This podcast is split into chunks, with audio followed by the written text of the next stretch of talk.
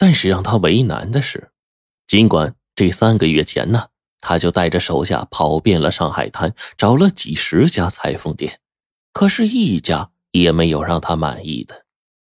正当他十分焦急的时候呢，他在上海的新仙林歌舞厅参加了一次舞会，发现有一个中国歌女穿着一个褐色的琵琶襟低开叉的窄袖旗袍，图案是织锦缎配荷花。梅花等中国的纹饰，而这套旗袍的绝妙之处是什么呢？就是荷花上的露珠会随着歌女边唱边舞而晶莹滚动，梅花在飞扬的雪花中似乎也散发出了阵阵的幽香。再加上歌女的身材修长、容貌美丽，那简直就是天上冉冉飘落的仙女，美丽极了。金香这眼睛都看直了。心里啊，就欣喜的大叫说：“这个中国歌女穿的旗袍款式，不就是自己苦苦寻觅的那个吗？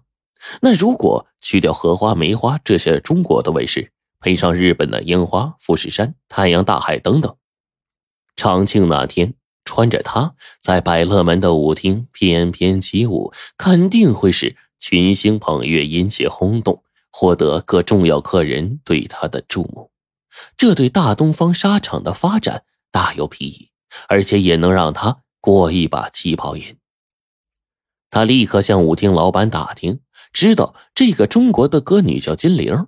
舞会结束，他去化妆室啊，找到了正在卸妆的金玲，就问他说：“穿的这套旗袍是哪家裁缝店找的呀？哪个裁缝师傅缝制的呀？”哪知道啊，金玲看了金香一眼。就像看到了一头阴险毒辣的母兽似的，脸一沉，拿起这个小拎包，掉头就走。金香不死心，就找别人去打听，终于打听到，金玲穿的这个旗袍啊，是徐家汇一个小弄堂里面的陈记旗袍店缝制的，师傅叫做陈润根，人称旗袍王。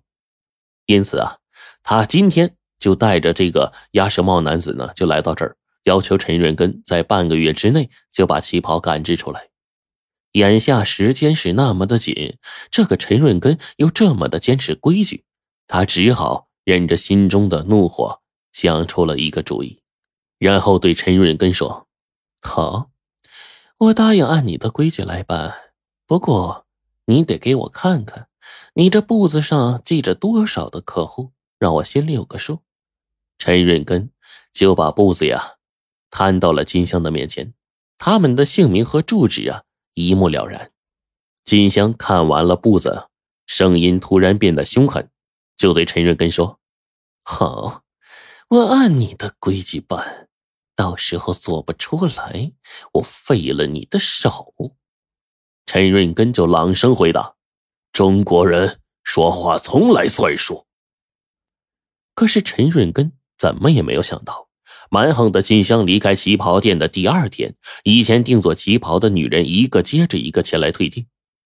陈润根就感到奇怪，他每件活计都是精心制作，件件旗袍也都是让客人满意的，从来就没有发生过退订。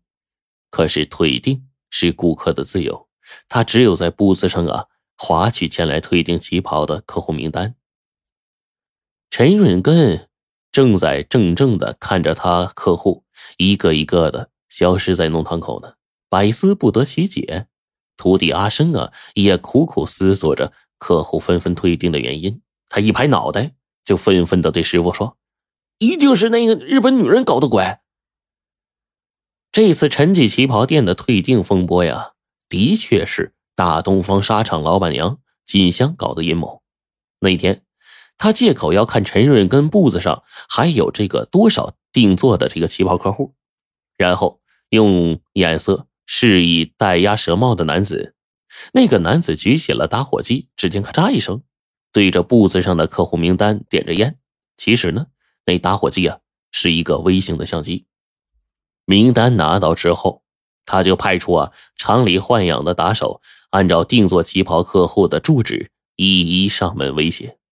这些女子啊，都畏惧日本人的淫威，只好忍气吞声的到陈记旗袍店去退订。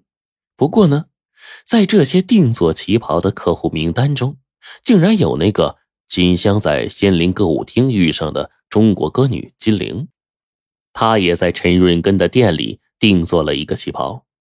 金香就想，那既然金玲已经有一身漂亮的合身的旗袍了，叫她退订也不是难事可是金香的那班打手啊，找遍了上海滩所有歌舞厅，金玲的人影也不见了，像是在十里洋场一下消失了。就在金香急得团团转的时候，一个打手从电话局里面查找到了金玲的电话，金香就立刻拨通了，用着虚伪的口吻说。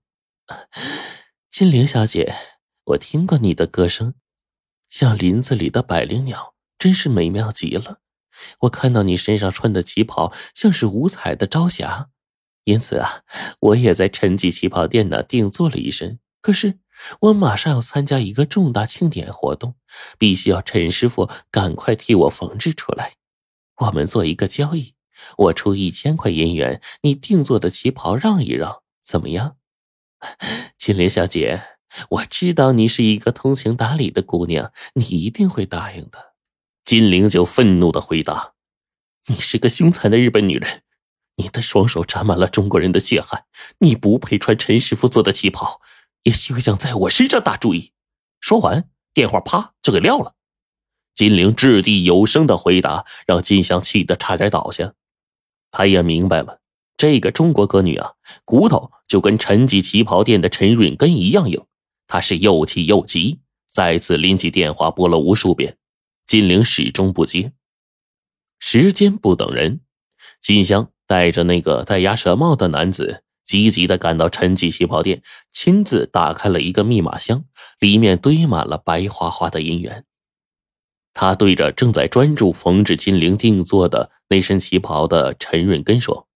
陈师傅，这箱子里装两千块大洋，请你收下。我要求你把金玲小姐的旗袍停下，把我定做的那个旗袍提前开工。